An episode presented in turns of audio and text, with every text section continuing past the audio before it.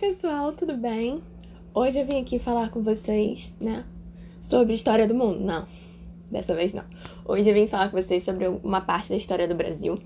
Vamos falar agora, né, do período republicano, da quarta república, né? Depois do Getúlio, né? Se, não sei se vocês lembram direito, mas o Raí falou do, da era Vargas, tanto da, da parte normal, né, constitucional, quanto a ditadura de Vargas. Ele falou dos dois. E eu preciso que vocês entendam o final dessa ditadura para vocês entenderem agora a Quarta República, que vai ser formada pelo governo do Dutra, do próprio Vargas de novo e do JK e assim por diante até o golpe de 64. Bom, para começar, vamos lembrar lá, no final da, do período ditatorial, a gente já teve o Getúlio falando que ia voltar, né, em 1945, ele determinou que teriam eleições no final do ano. E ao longo do ano foi abrindo espaço para o pluripartidarismo de novo. E entre esses partidos nós temos a UDN, que é a União Democrática Nacional, que era formada em maioria pelos opositores de Vargas, né, do governo Vargas em geral. A gente tinha o PSD, que é o Partido Social Democrático, que era formado pelos apoiadores de Vargas, pelos intentores, enfim, por gente do governo ali que concordava um pouco com a ideologia de Vargas. É, a gente tem o PTB, que é um partido trabalhista brasileiro, que é, ele foi formado sob a influência do Ministério do Trabalho para atender às demandas dos trabalhadores urbanos, em maioria. E a gente tem o PCB, que é o Partido Comunista Brasileiro. Para quem viu na minha aula de, de Guerra Fria, o PCB respondia à União Soviética, respondia a Moscou. Então, né? Vamos lembrar desse, desse contexto, eles respondiam a Moscou, então eles estavam sempre em contato um com o outro. Só que vamos lembrar também que em 1945 a gente começa a Guerra Fria, né? Então, olha que cenário, que BO que eu vou ter que aqui expor para vocês, né, gente? Inclusive, aguardem os próximos capítulos que eles são ótimos também. Bom, para a eleição de 1945, a gente teve três pessoas concorrendo, que foi o brigadeiro Eduardo Gomes, que foi pela UDN. A gente tem o general Gaspar, Eurico Gaspar Dutra, né, que vai ser o nosso próximo presidente, que foi pelo PSD. E a gente tem um, um candidato que me fugiu o nome agora pelo PCB. Bom, até então, né, gente? O, a galera tava super confiante, a galera principalmente da UDN, tava super confiante de que, né, o Eduardo Gomes ia ganhar. Somos a maioria da oposição. Acabou de sair o governo Vargas aí. Nosso momento, ó, de brilhar. Até então, gente, eles estavam brilhando mesmo. Até que o Eduardo Gomes comete, assim, um deslize em outro patamar, gente. Foi outro patamar de deslize. E isso mudou totalmente o rumo das eleições. Agora o momento fofoca histórica para falar desse deslize, né, gente? Qual foi o BO? O BO foi o seguinte: até então ele estava ganhando, né? É, nas, nas apurações e tal, né? A gente tem esse negócio né, de pesquisa de voto, tarará. E ele estava na frente mesmo, estava ganhando.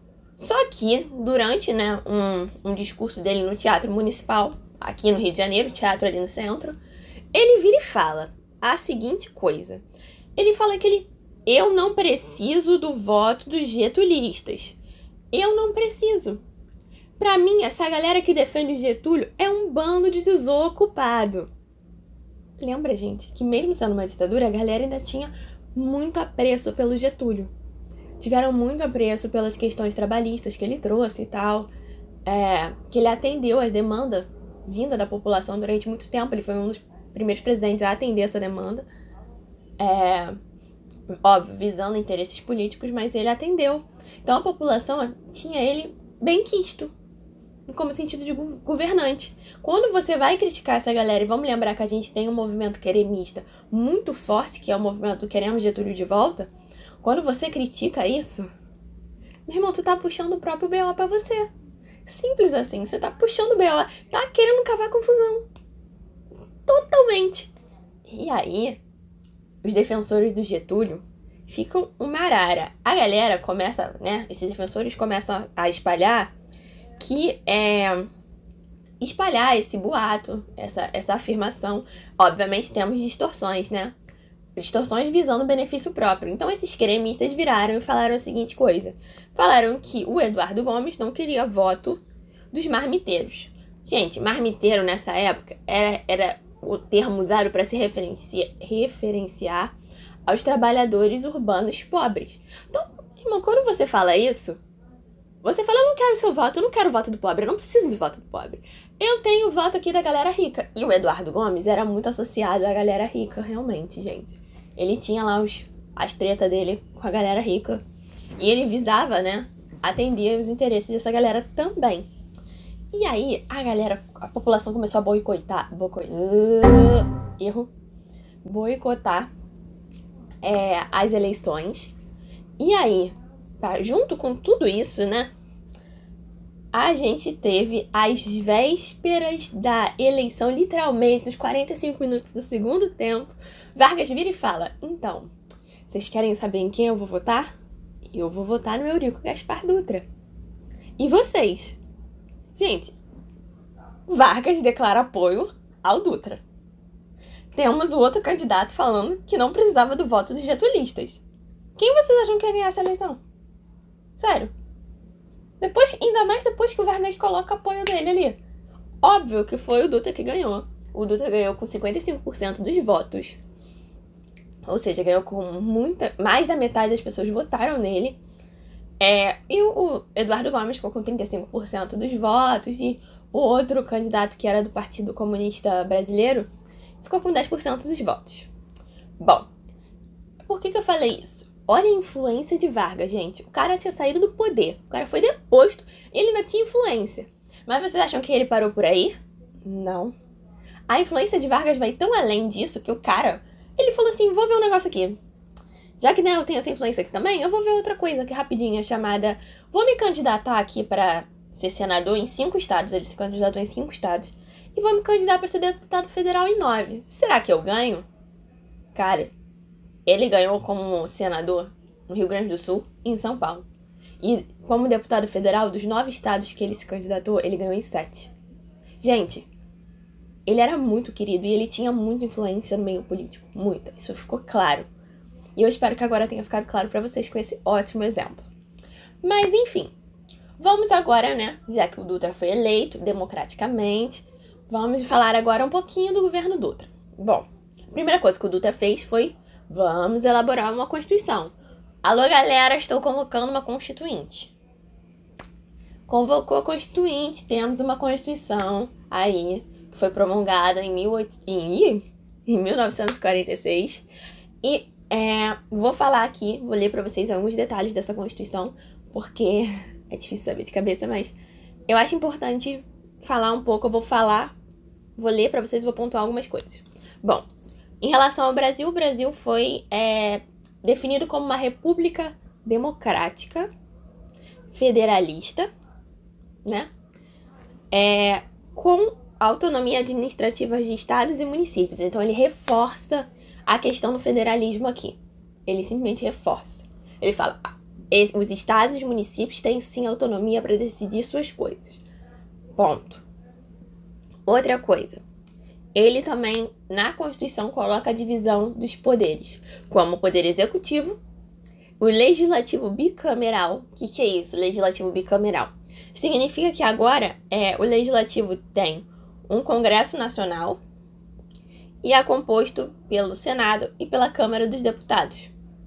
Basicamente é isso. É bicameral por isso, porque tem o Senado e a Câmara dos Deputados.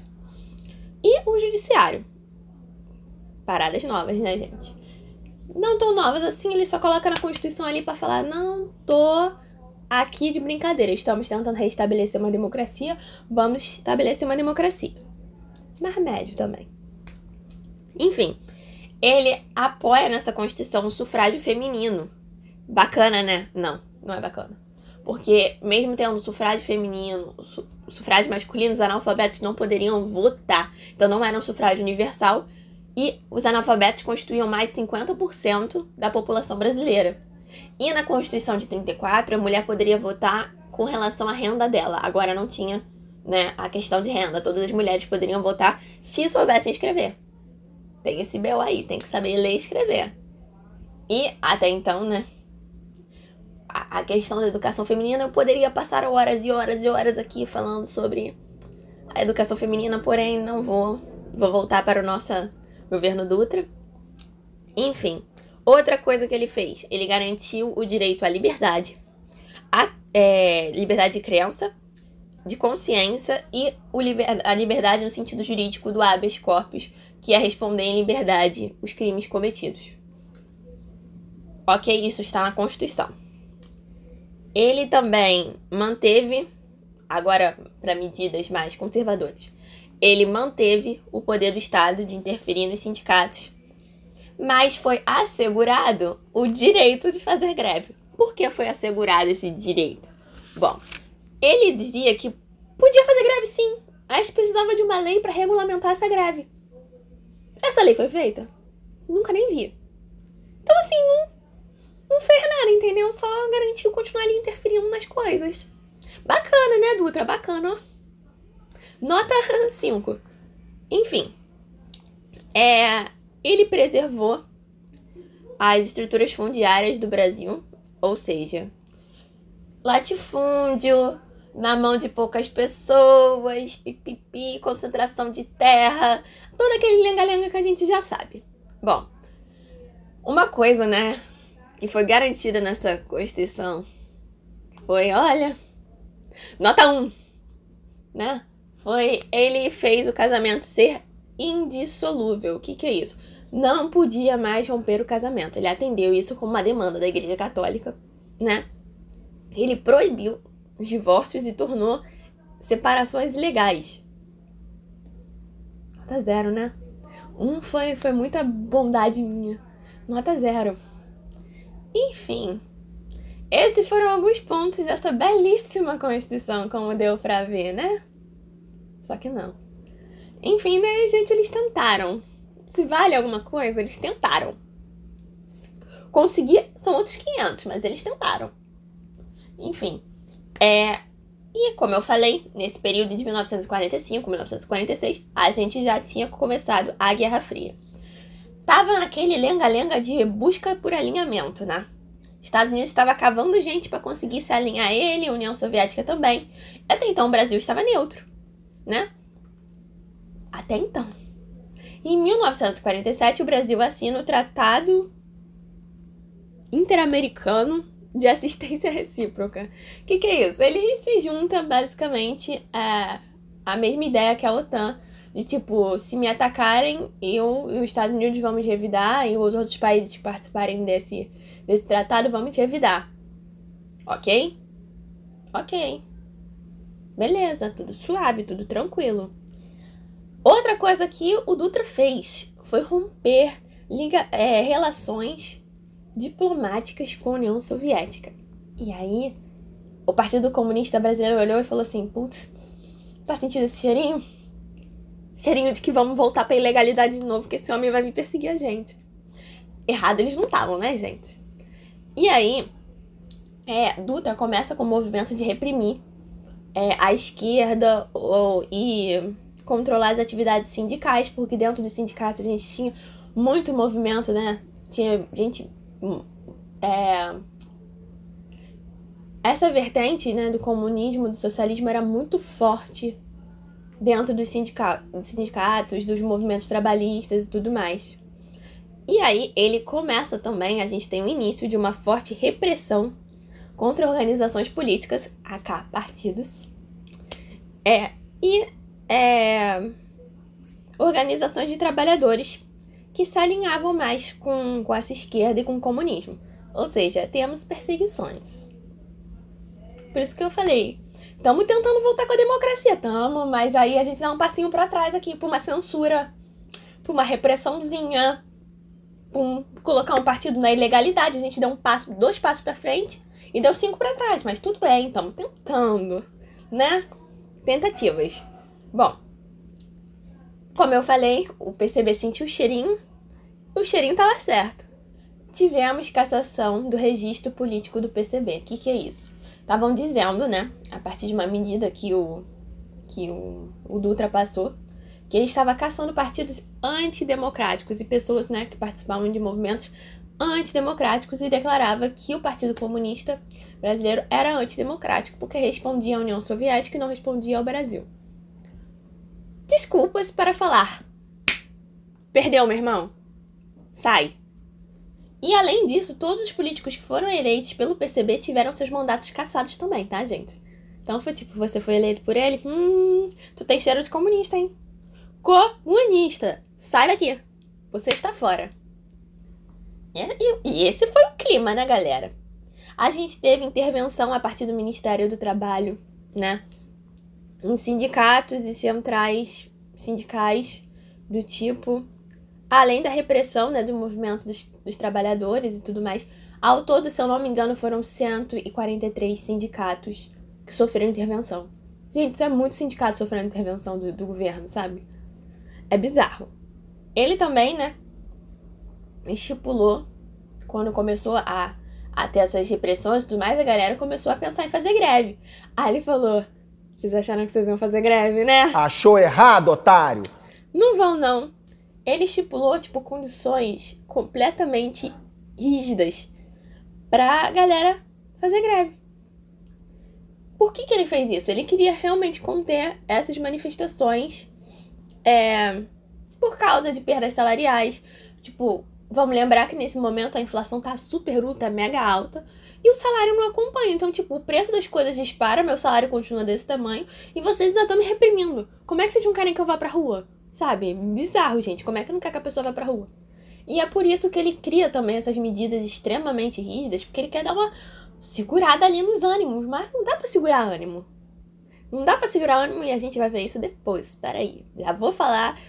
Guarda esse momento de repressão, guarda esse momento da galera aí boladíssima porque não podia fazer greve. E tava vendo o preço das coisas crescerem e o salário deles aqui, ó. Aqui embaixo, o preço aqui em cima. E querem que a gente fique assim, no sorriso. Bacana, né?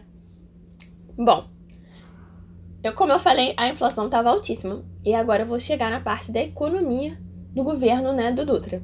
No início, ele tomou algumas medidas liberais. Ele deixou para o laissez-faire, é, que é, tipo, é uma medida liberal de que o mercado se autorregularia sozinho. E como é que ele fez isso? Ele abriu o Brasil para importações. Ele achou que com essas importações, é, o produto brasileiro ia diminuir um preço e eles iam ficar mais equilibrados ali iam conseguir desenvolver é, a economia sem sofrer muitas perdas. Aconteceu isso? Não. Não. A gente teve perdas de. Por exemplo, a gente tinha uma reserva de dinheiro razoável depois da guerra, porque a gente vendeu muitos produtos e tudo mais. Então a gente tinha uma reserva de dinheiro ok. Gente, a gente perdeu boa parte dessa reserva de dinheiro é, para tentar, né, fazer esse, esse, essa autorregularização no mercado. As indústrias brasileiras, obviamente, não eram iguais às indústrias estrangeiras. No sentido de qualidade de produto, a gente ainda estava numa, numa tímida industrialização tardia, sabe? Então era muito complicado competir com os produtos importados. Então era óbvio que as pessoas iam pagar um pouquinho mais pelo produto importado e o produto brasileiro, ó. Nunca nem vi, o problema é seu. E aí, o que, que o Dutra passou a fazer? Ele começou, né? Ele viu que a medida dele não deu muito certo. Essa medida ocorreu entre 1946, no início do governo dele, 1947. 1948 ele falou: ok, tô entendendo, não dá mais, não tem jeito, acabou, não vou poder fazer isso. Então o que, que ele fez?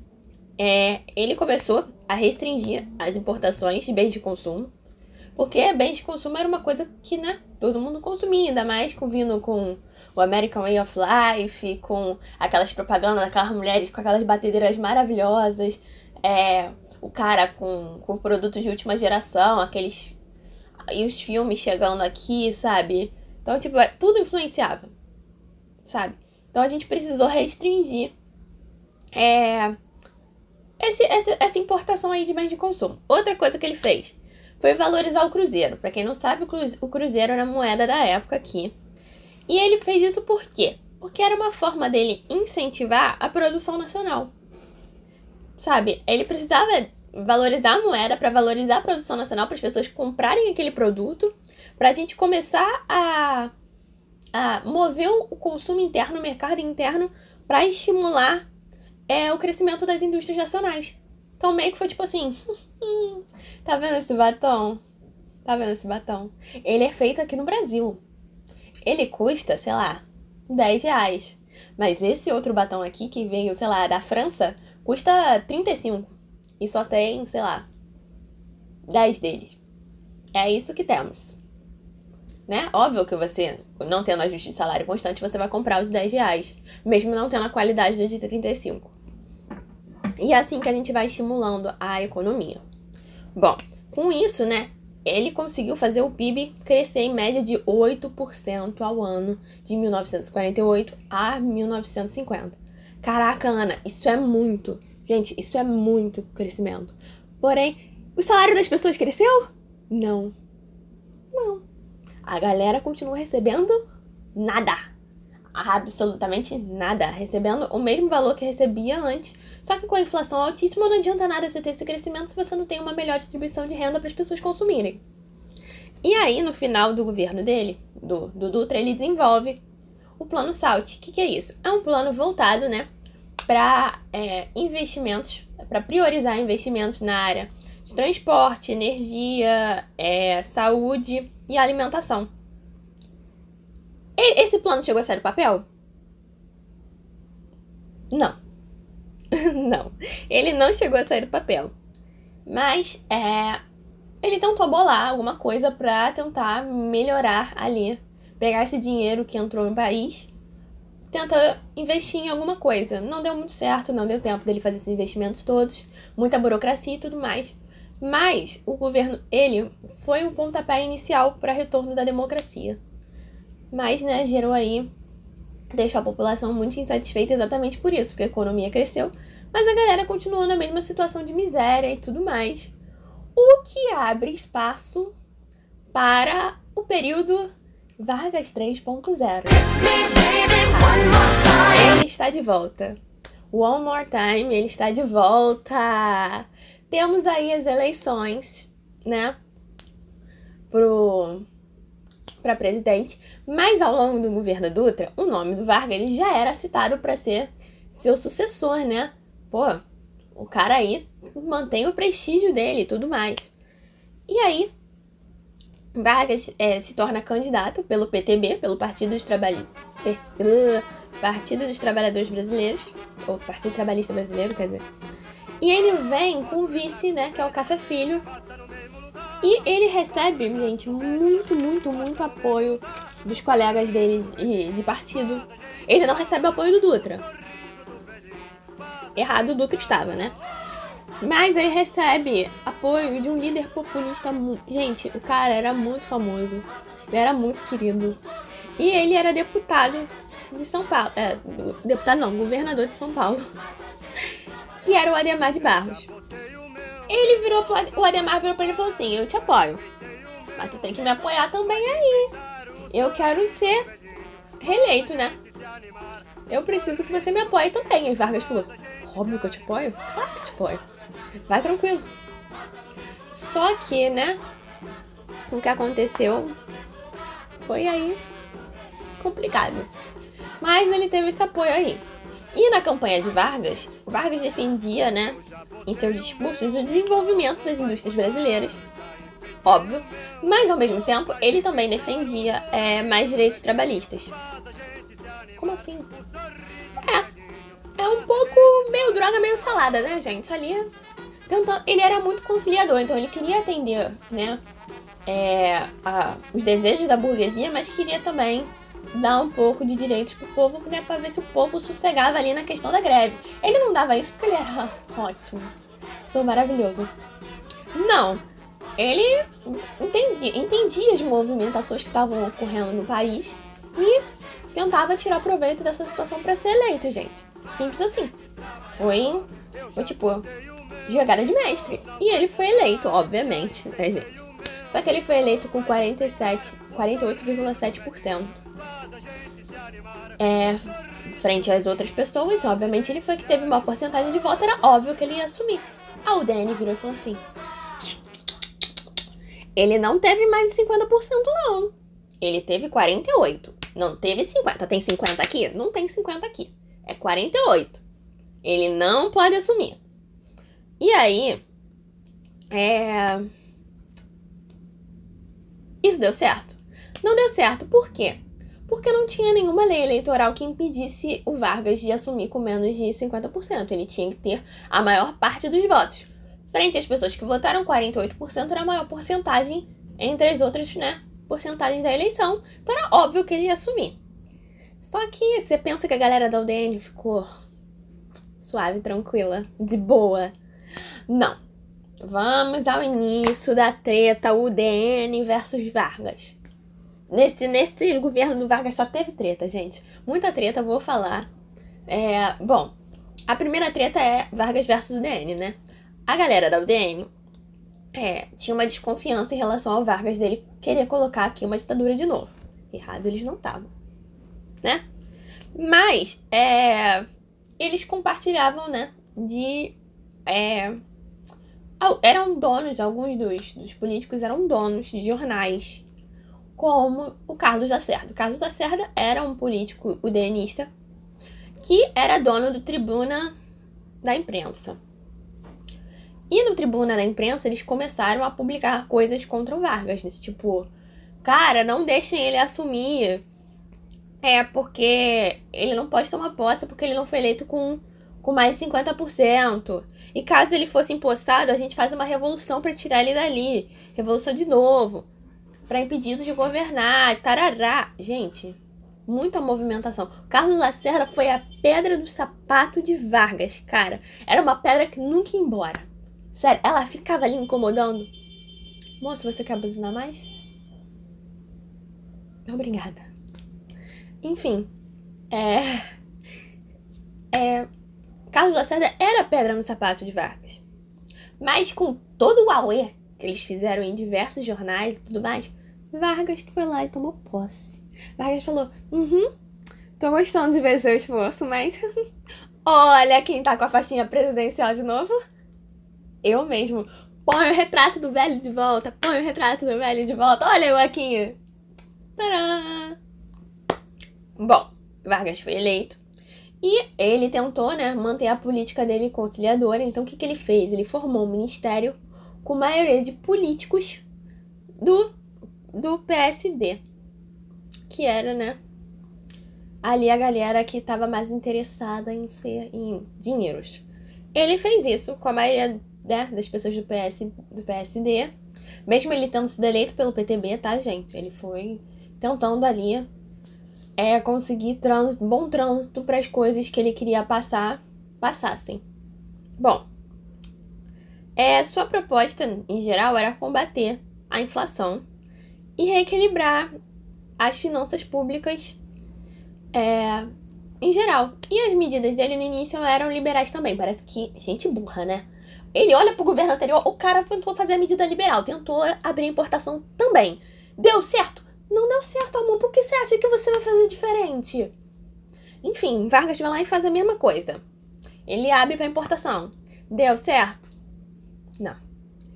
Mas, ao mesmo tempo aí, a gente tinha um, uma outra treta rolando por trás da, da questão econômica ali do país. Bom, a gente tinha dois modelos de desenvolvimento do país. A gente tem aquele modelo que a gente vai chamar de entreguista e do modelo nacionalista. Quem que era entreguista? Por que era entreguista, né? Bom, essa galera defendia, né, a entrada de capital estrangeiro aqui no país. A UDN, né, obviamente. E grandes grandes empresas, é, grandes jornais defendiam que a gente deveria deixar entrar capital aqui mesmo, que é, só assim a gente ia crescer e taradá. Esse grupo também defendia que o governo deveria manter um controle, um rígido controle orçamentário, né? Para evitar déficits públicos e conter a inflação. Bacana a sua ideia. Entregar a gente, entregar toda a nossa economia aqui, nosso mercado interno lá para fora. Bacana. Ideia nota 1. E a gente tem os nacionalistas, que eles acreditam no desenvolvimento do país de forma autônoma, sem precisar do capital estrangeiro. defendiam esse, essa ideia, né? O PSD, o PSD, o PTB e o PCB, mesmo o PCB estando na ilegalidade aí, né? É, o PCB apoia, os políticos do PCB apoiam, porque mesmo estando na ilegalidade, ele ainda é a quarta maior força política do país. Então, assim, os caras apoiarem significa muito. Bom, eles defendiam a estatização de, de determinadas áreas, né? É, da economia, áreas que são estratégicas, por exemplo, a gente tinha áreas estratégicas em questão de energia, de, de água, do que fosse, gente. Determinadas áreas estratégicas ali da economia, é, evitando a entrada de capital estrangeiro nessas coisas. Tipo, certas áreas da economia, ah, bens de consumo, ah, pode entrar então, vai, ali pode. Mas nessas áreas aqui, não pode. É nosso. A gente tem que estatizar para o dinheiro que essas coisas receberem voltar para o Estado. E aí Vargas, ele tende, né, a cair mais pro lado nacionalista. Ele tende não, né? Ele cai totalmente para esse lado. E aí o que, que ele começa a fazer? Ele abre as importações, mas ele limita aí, né? Ele abre a vinda das empresas é, multinacionais para cá, fala: vem, vem tranquilo, pode vir. É, então, sabe o lucro que você ganhou aqui? Você só pode mandar 10% lá para fora, tá? Porque você ganhou aqui, você vai aplicar ele aqui, entendeu bem? É aqui. Esse dinheiro não vai lá para fora, não. Ele vai ficar aqui. Bem aqui. E aí, é. Ele meio que faz isso, né? Ou ele fala dessa forma, ou ele fala, ganhou aqui. Fica aqui, meu anjo, investe aqui. Melhora a tua empresa aqui. Paga teus trabalhadores melhores aqui. Não manda esse dinheiro todo lá pra fora, não. Ok? Show? Outra coisa que ele faz, né? Ele cria o BNDE, que é o Banco Nacional de Desenvolvimento Econômico, é, com o objetivo de incentivar é, o desenvolvimento da área industrial aqui.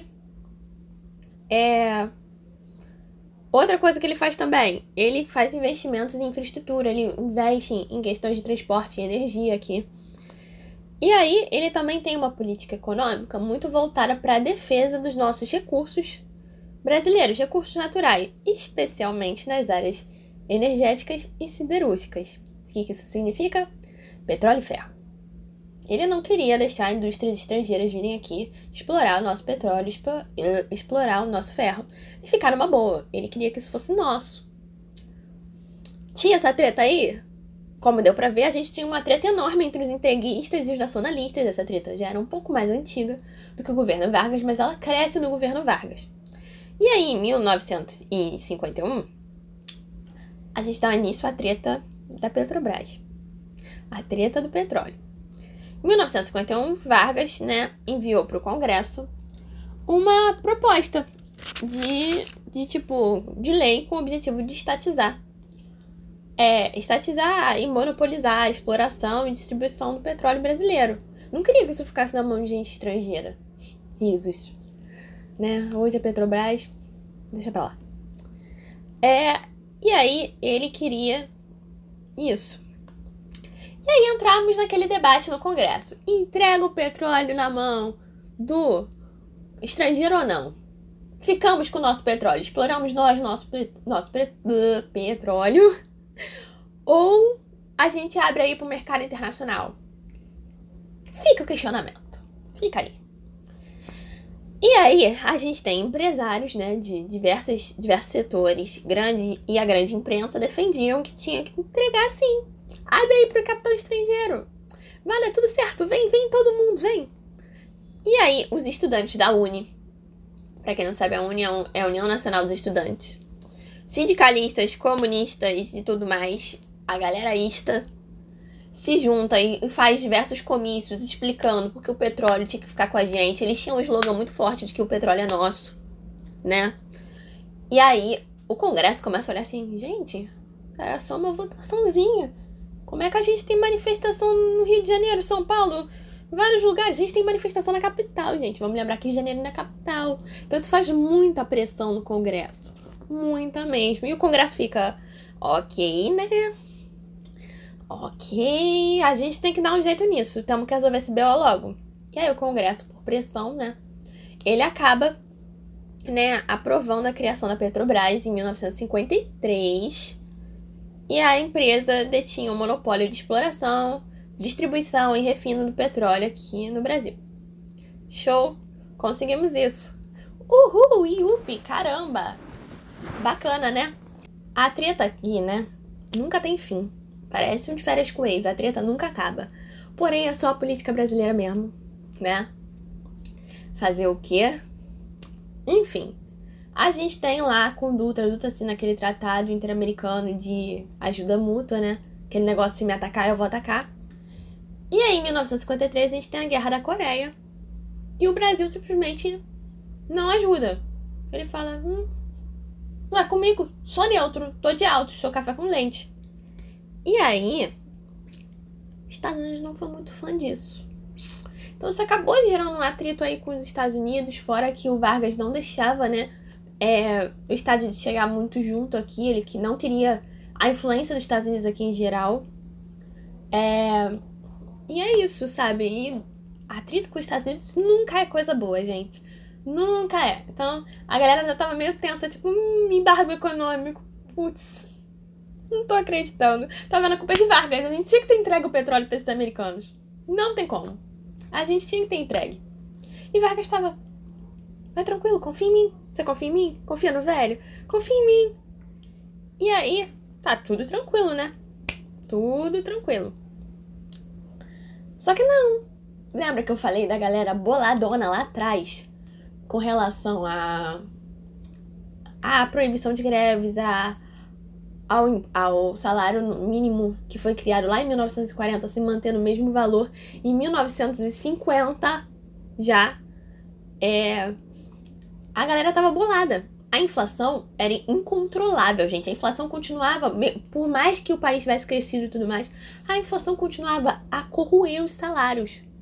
Era surreal. A gente tinha treta lá fora com com os Estados Unidos, teve a treta do petróleo, tem a treta da UDN, e aqui dentro a gente tem a treta do, da inflação. Só tem treta, gente. Sim, se eu fosse presente, eu ia falar: Meu Deus, eu não tenho um dia de paz. Eu sou brasileira, gente. Agora, nesse momento, eu falo: Eu não tenho um dia de paz. Eu ligo a televisão e fico: Eu não aguento mais. Sabe? Não tem um dia de paz. O brasileiro não tem um dia de paz. Enfim, é. Pra política interna, a gente tinha esse problema, né? Da inflação correndo os salários e tudo mais ela afetava muito a classe média, esse problema, né? E a classe dos trabalhadores. Eles não podiam consumir, estavam vivendo em péssimas condições de vida e tudo mais. E, né, tinha essa questão, como eu falei, o salário mínimo foi criado em 1940 com Vargas e não tinha sofrido reajuste nenhum.